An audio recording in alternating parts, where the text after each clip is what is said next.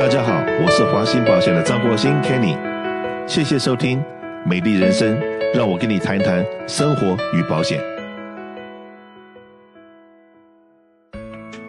起因健保，尤其是在这个疫情的当下，那对我们来讲应该是非常的重要的一个课题。那当然呢，很多人已经在使用起因健保，那还有一部分朋友们可能现在只有六十几岁，还没进入六十四岁，还没进入六十五岁，那都对未来是怎么样去申请起因健保有一些疑问，然后一些疑惑，然后以及呢，怎么样正确的使用起因健保。那那现在呢，我们会请我们的另外一位同事 Anna，OK，也是我们的起因健保的一个专员，然后在这里面来可以给大家做一些解释，好不好？来，Anna。大家好，我是华兴保险的安娜。那今天呢，跟大家来聊一聊疫情期间这个红蓝卡该如何申请，以及这个基本的一些红蓝卡的内容。啊，现在呢，因为这个呃病毒疫情关系啦，其实很多的地方都不开门了，包括像市安局。那像以前呢，有有很多情况下可以去啊、呃、直接 walk in 申请的，现在也没有太大的办法了。那像我们华兴保险呢，一直也都是有这个起因健保说明会的。那因为这个疫情呢，我们也特地的把这些所有的内容呢放到网上，可以供大家参考。那首先呢，如果您现在已经到了年龄了，要申请红蓝卡了，那这个时候呢，我们最好就是直接上网来做这一步，这样子能稍微节省一点点时间。那这个网站呢，就是 Medicare.gov。那我们到这个页面以后啊，在最中间比较显眼的地方呢，它就会显示的是 Get Started with Medicare。那这个地方呢，你点一下，这个就是把您带到下一步来申请红蓝卡。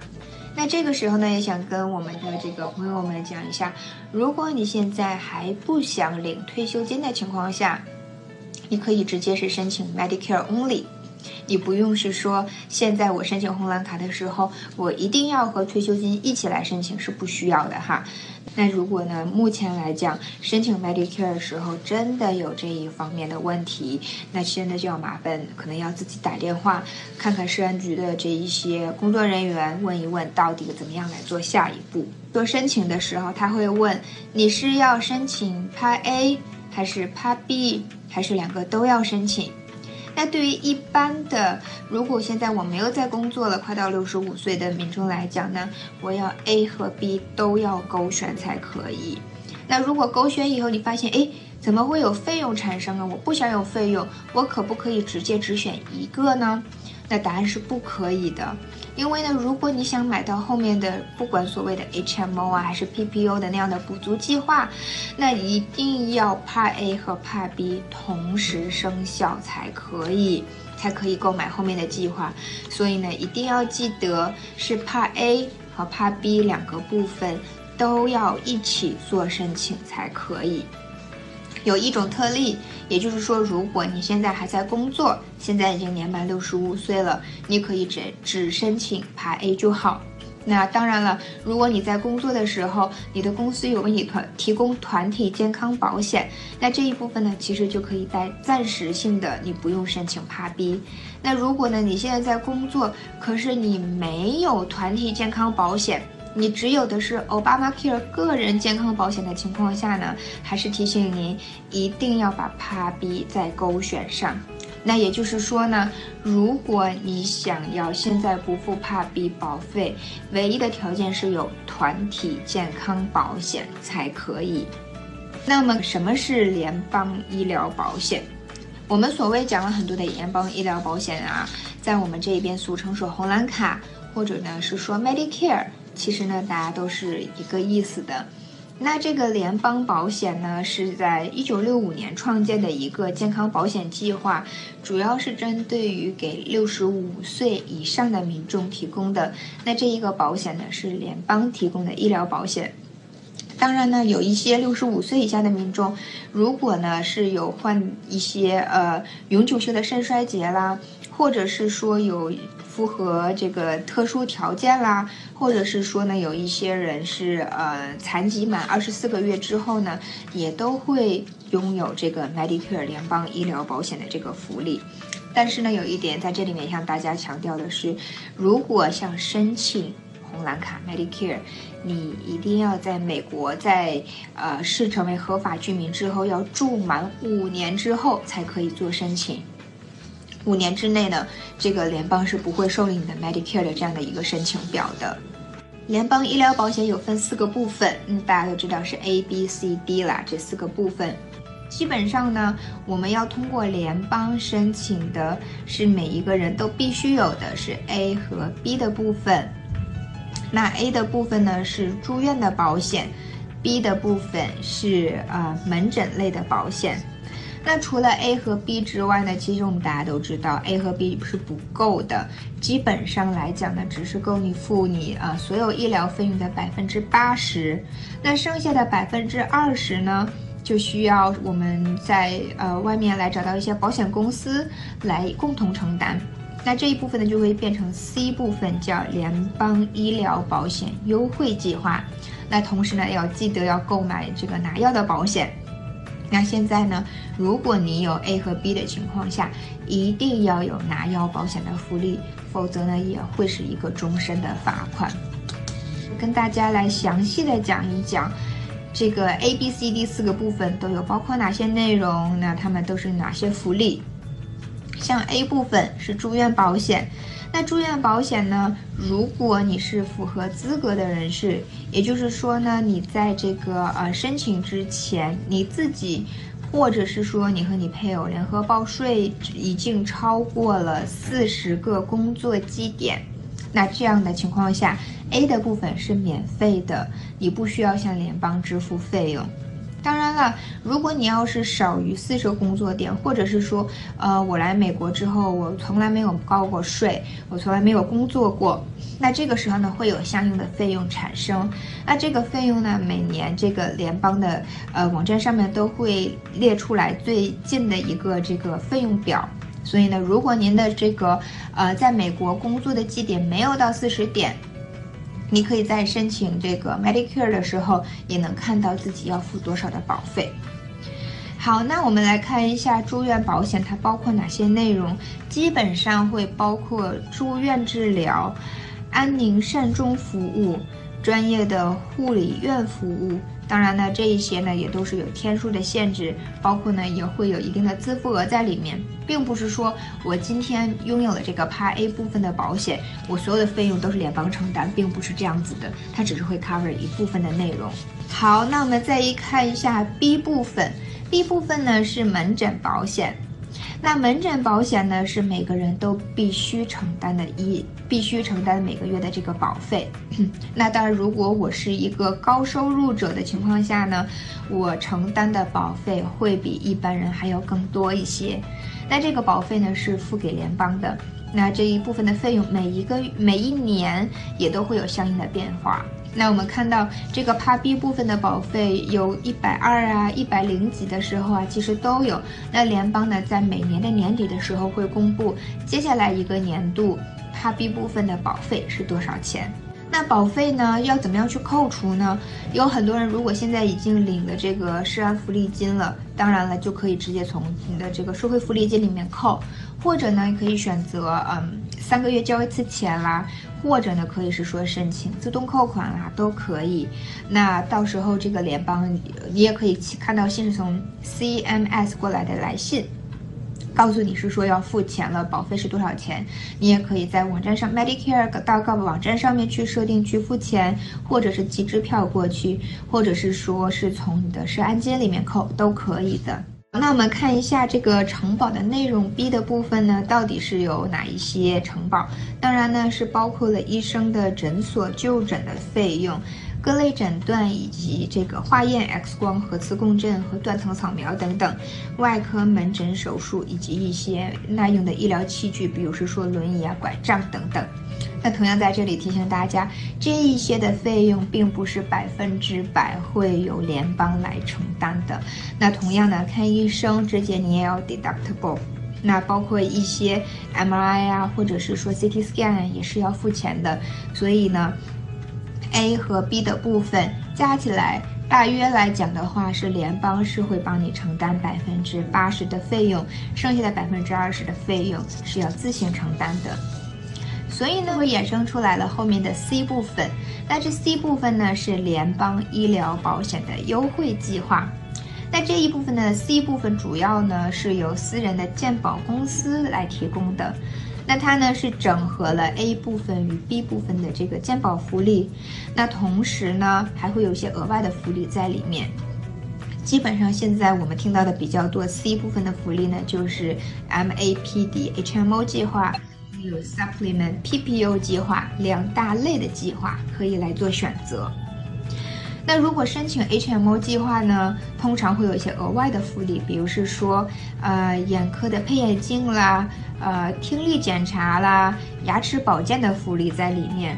那当然，很多的 HMO 计划的保费是零，是不需要付保费的。但是呢，如果你选择 HMO 计划呢，就会受到医疗网的限制。那我们知道。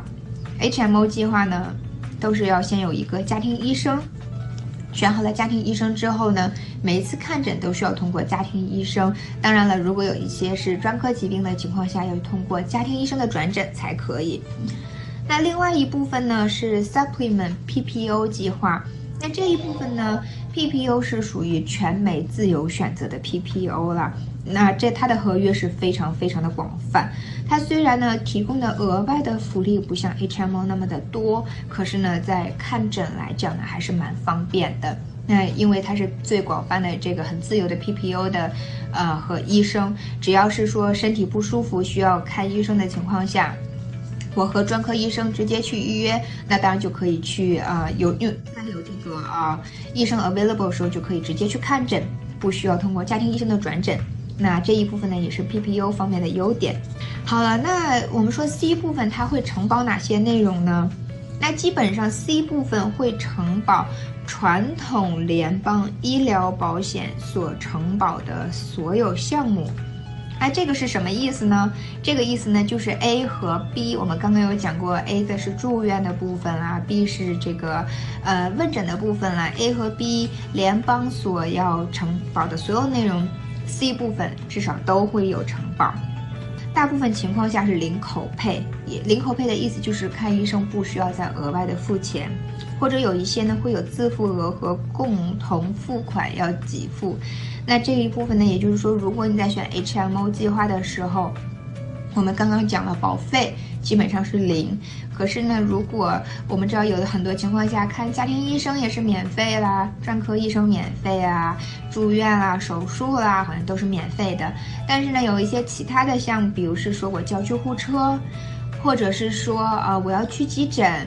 那或者是说我需要用到了这个医疗器械，比如是说我要去呃需要拐杖或者轮椅，这一部分情况下，在 HMO 上面会有一些共同共同费用需要来承担。好，那我们来看下一页是第一部分关于处方药的保险。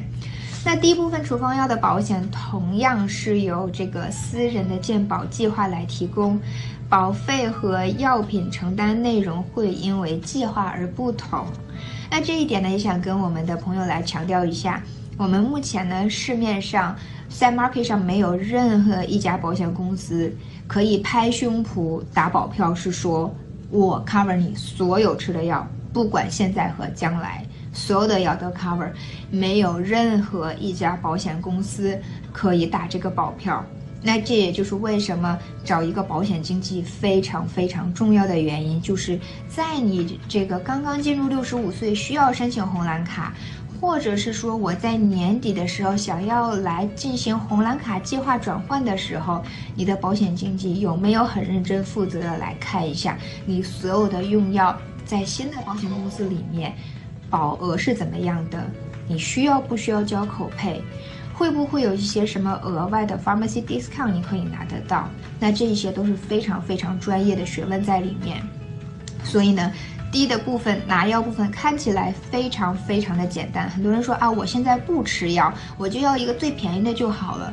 但是呢，一旦在中间的时候，哎，不对不对啊，呃，我现在需要吃一个什么什么药？为什么这个药现在要找我要三百块钱一次？那这一部分呢，真的就是要要提前做好功课，要知道没有任何一家拿药的保险公司它会 cover 所有的药在里面。好，那我另外一点要跟大家强调的是，传统联邦保险并不包含处方药的福利。那我们刚刚有提到是说，传统的联邦保险是包括 Part A 和 Part B 两部分，住院和问诊，却没有包括拿药的福利。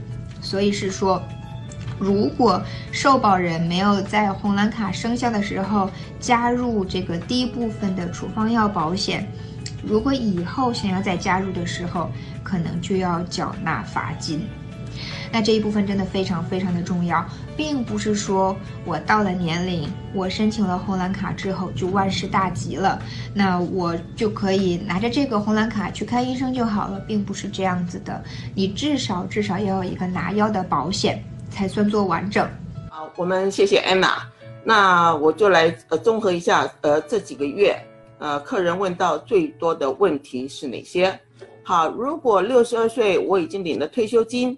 那会自动呃收到红蓝卡，还有有人问说，呃会有人通知我吗？不会的，就跟呃你到了这边你要去申请色安卡，你要开车要去 DMV，所以这是你在美国产呃居民的话，你都应该知道会有这些呃要该什么时候要办什么东西。好，因为三局在三月的时候 close 了，不对外营业，那很多人就问。我快六十五岁了，那我怎么去申请红蓝卡呢？好，上网站 triple w 一点 medicare 点 gov 这个官方网站，刚才安娜都有呃一一介绍。那如果你还是不清楚，你也可以打电话咨询我们。好，另外有人说我失业了，我从前都在公司的 group health insurance，那现在我没有了保险怎么办？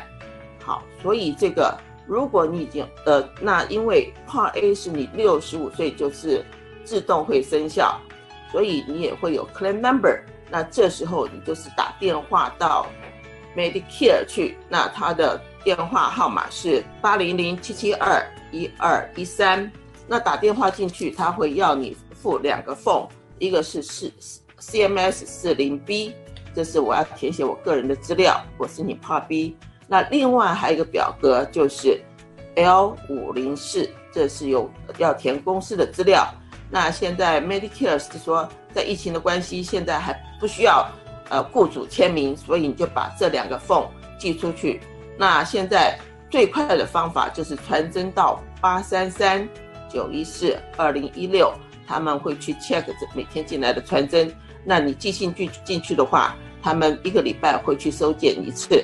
就是说有任何疑难杂症，当然华信保险除了做基因健保、个人健保，我们也为所有的长者对汽车、房屋保险方面各方面的服务。所以有这个需要的话，随时跟我们联络。